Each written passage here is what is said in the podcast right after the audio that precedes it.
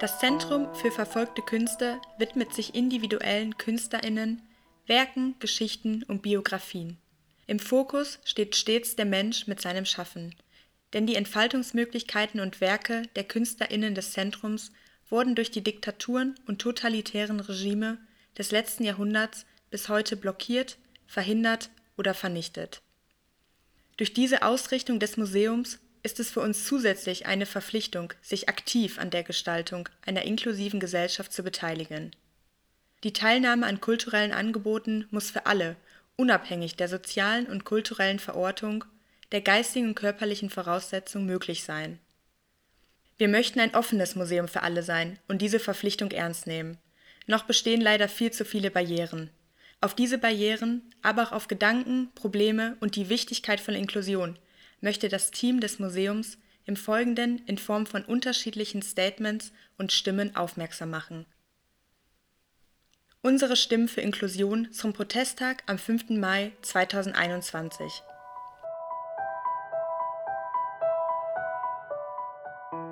Nicht nur durch meine Arbeit im Museum Zentrum für verfolgte Künste, sondern auch durch Erfahrungen und Begegnungen in meinem Freundes- und Familienkreis hat das Thema Inklusion für mich eine große Bedeutung.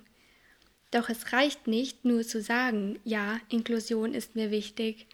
Wir alle müssen uns zunächst selbst hinterfragen, unsere Lebensbereiche individuell betrachten und deren Möglichkeiten und Grenzen erkennen. Der erste Schritt sieht vor, sich selbst zu hinterfragen. Wie agiere ich im Umfeld von Menschen, die auf mich anders wirken und warum? Dabei ist es in Ordnung, auf persönliche Grenzen zu stoßen und in gewissen Situationen nicht zu wissen, was zu tun ist. Jetzt ist es wichtig, in einen Dialog zu treten, persönliche Gefühle und Bedenken zu äußern, um von anderen zu lernen. Eine inklusive Gesellschaft entsteht nicht von allein. Darauf zu warten, dass andere aktiv werden, lässt weitere Lücken und Grenzen entstehen.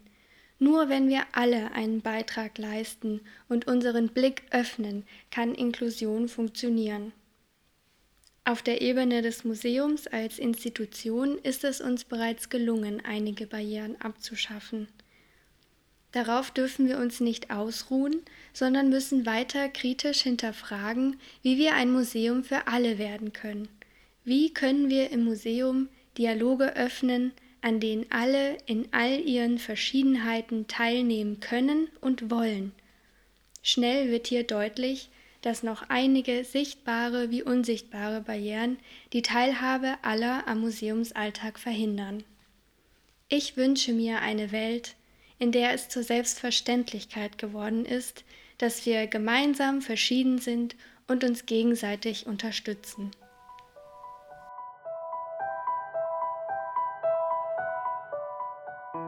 (2006) wurde die UN-Menschenrechtskonvention über die Rechte von Menschen mit Behinderungen verabschiedet.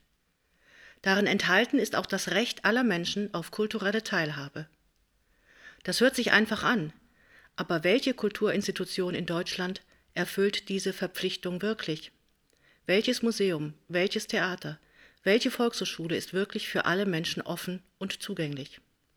Oft fehlen finanzielle oder personelle Ressourcen, um ein Museum für alle zu werden. Oft fehlt aber auch die Motivation, sich dem großen Thema Inklusion zu stellen. Das sehen wir bei Institutionen, aber auch bei jedem Einzelnen.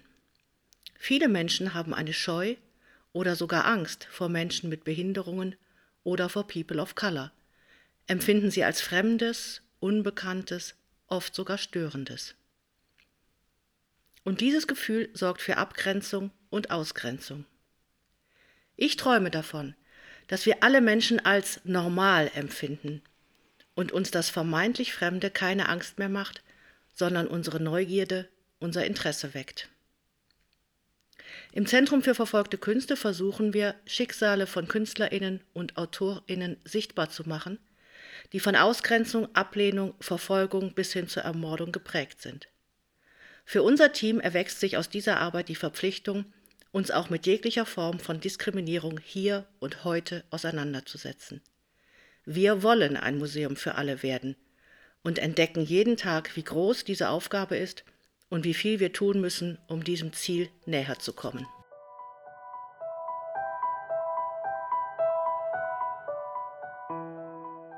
Inklusion bedeutet für mich persönlich, alle sind dabei. Mitmachen statt ausschließen, teilhaben statt nur zuschauen. Unterschiede als Bereicherung und nicht als Bremse begreifen. Eigentlich ganz simpel, aber in unserer Gesellschaft oft sehr kompliziert. Vermittlungsarbeit im Museum oder anderen Kulturinstitutionen sollten gegen Ausgrenzungen agieren, heranführen, fördern und motivieren. Im Kontext meiner Arbeit als Kunstvermittlerin und Museumspädagogin bedeutet das, mein Tun immer wieder kritisch zu hinterfragen sowie Veränderungen zuzulassen, auch wenn dies oft kompliziert sein kann. Aber Veränderung bedeutet, sich weiterzuentwickeln und nicht starr auf der Stelle zu stehen und so Barrieren abbauen zu können. Denn in vielen Kulturinstitutionen stößt man immer wieder auf Barrieren. Sichtbare, wie zum Beispiel das Fehlen einer behindertengerechten Architektur, aber auch unausgesprochene Barrieren, wie das Fehlen von vielfältigen Vermittlungsangeboten, die auf die individuellen Voraussetzungen und Bedarfe der Menschen eingehen und ein Miteinander fördern. Vom Miteinander können wir so viel lernen. Kulturinstitutionen von heute sollten sich öffnen und Mitsprache und Mitgestaltung zulassen. Das bedeutet, keine Angst vor Veränderung zu haben. Ein Wunsch für meine zukünftige Arbeit wäre es, die verschiedenen Gruppen ins Haus einzuladen und gemeinsam zu fragen, was können wir verändern, dass sich alle willkommen fühlen.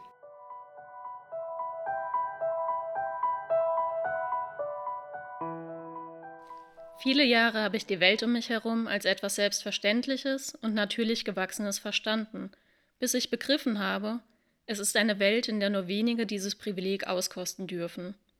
Es ist eine Welt, in der wenige die Blickwinkel darauf bestimmen, wie Menschen gelesen werden, wie über sie gesprochen wird und wem Teilhabe am gesellschaftlichen und kulturellen Leben erlaubt ist.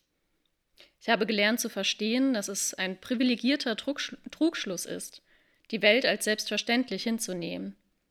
All das, woran wir heute Fortschritte in Richtung Inklusion und Barrierefreiheit ausmachen, musste und muss von Aktivistinnen selbst erkämpft werden. Denn viel zu oft werden Menschen mit Behinderung ausgeblendet, vergessen, unsichtbar gemacht und über sie anstatt mit ihnen gesprochen. Inklusion bedeutet für mich daher auch Konfrontation, ständiges Hinterfragen und der Prozess dahin, die Welt aus ganz unterschiedlichen Blickwinkeln zu begreifen. Wie können wir als Museum, das sich der Sichtbarmachung von Ausgrenzung und Verfolgung von Künstlerinnen verpflichtet hat, zu einem Ort des Vertrauens und Heilens werden. Wessen Blickwinkel nehmen wir dabei ein und welche Vorstellungen reproduzieren wir unhinterfragt? Das sind Fragen, mit denen wir uns immer wieder konfrontieren und uns Schritt für Schritt hin zu einem Ort bewegen, der für so viele Menschen wie möglich offen sein sollte. Für die Zukunft wünsche ich mir daher, dass wir im Museumsalltag, in Ausstellungen und Veranstaltungen stärker andere Perspektiven zu Wort kommen lassen in einen Dialog treten und von Expertinnen lernen, auch wenn das bedeutet, dass wir zurücktreten müssen oder uns angreifbar machen.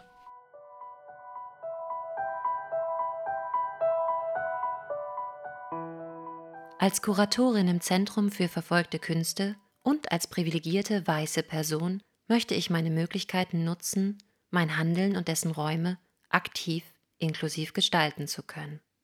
In diesem Zuge muss ich mich manchmal selbst daran erinnern, mit Blick auf Intersektionalität Behinderung als Diskriminierungskategorie anzuerkennen, mitzudenken und im gleichen Sinne nicht nur für mich sichtbar zu machen. Peggy Piesche spricht davon, dass mit einem Repräsentationsgefälle zwangsläufig auch ein Partizipationsgefälle einhergeht und andersherum.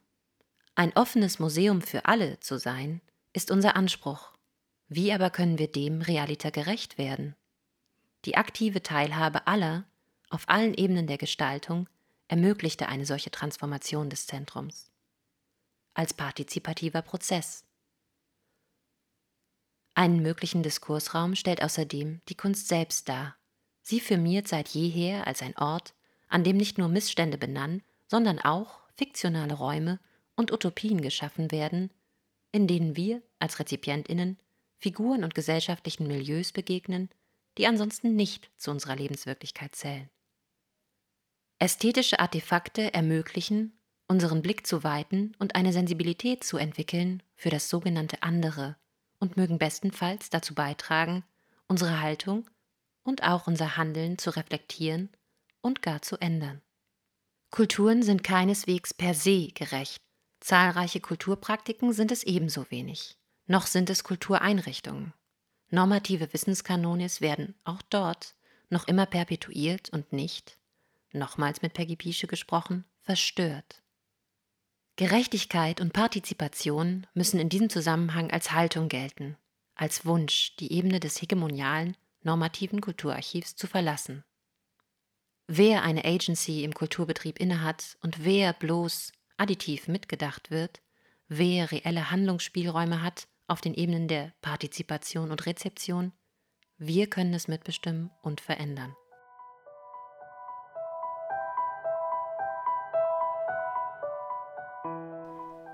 Die Bedeutung von Selbstbestimmtheit eines individuellen Menschen erscheint mir in den Räumlichkeiten des Museums Zentrum für verfolgte Künste so deutlich, dass ich es als Pflicht ansehe, mich dem Thema Inklusion zu öffnen. Mit all den Diskussionen, Vielschichtigkeiten und auch unangenehmen Erkenntnissen über mich selber und der Arbeit im Museum. Selbstbestimmung heißt, Entscheidungen für sich selber zu treffen, selber die Expertise über sich zu verfügen und diese auch nutzen zu können und Gehör dafür zu finden. Aus diesem Grund bedeutet Inklusion sowohl für mich persönlich als auch im Museumskontext, mich selbst zu hinterfragen. Wie inklusiv oder auch exklusiv denke, handle und spreche ich? Auf welche Expertise greife ich tatsächlich zurück? Stilisiere und reduziere ich bestimmte Menschen aufgrund des vermeintlichen Fehlens bestimmter Fähigkeiten? Mache ich Menschen mit Behinderungen in meinem Kopf zu Leidenden, Heldinnen oder Idolen, die es gar nicht sind und gar nicht sein wollen, und reproduziere dadurch wiederum Fremdzuschreibungen?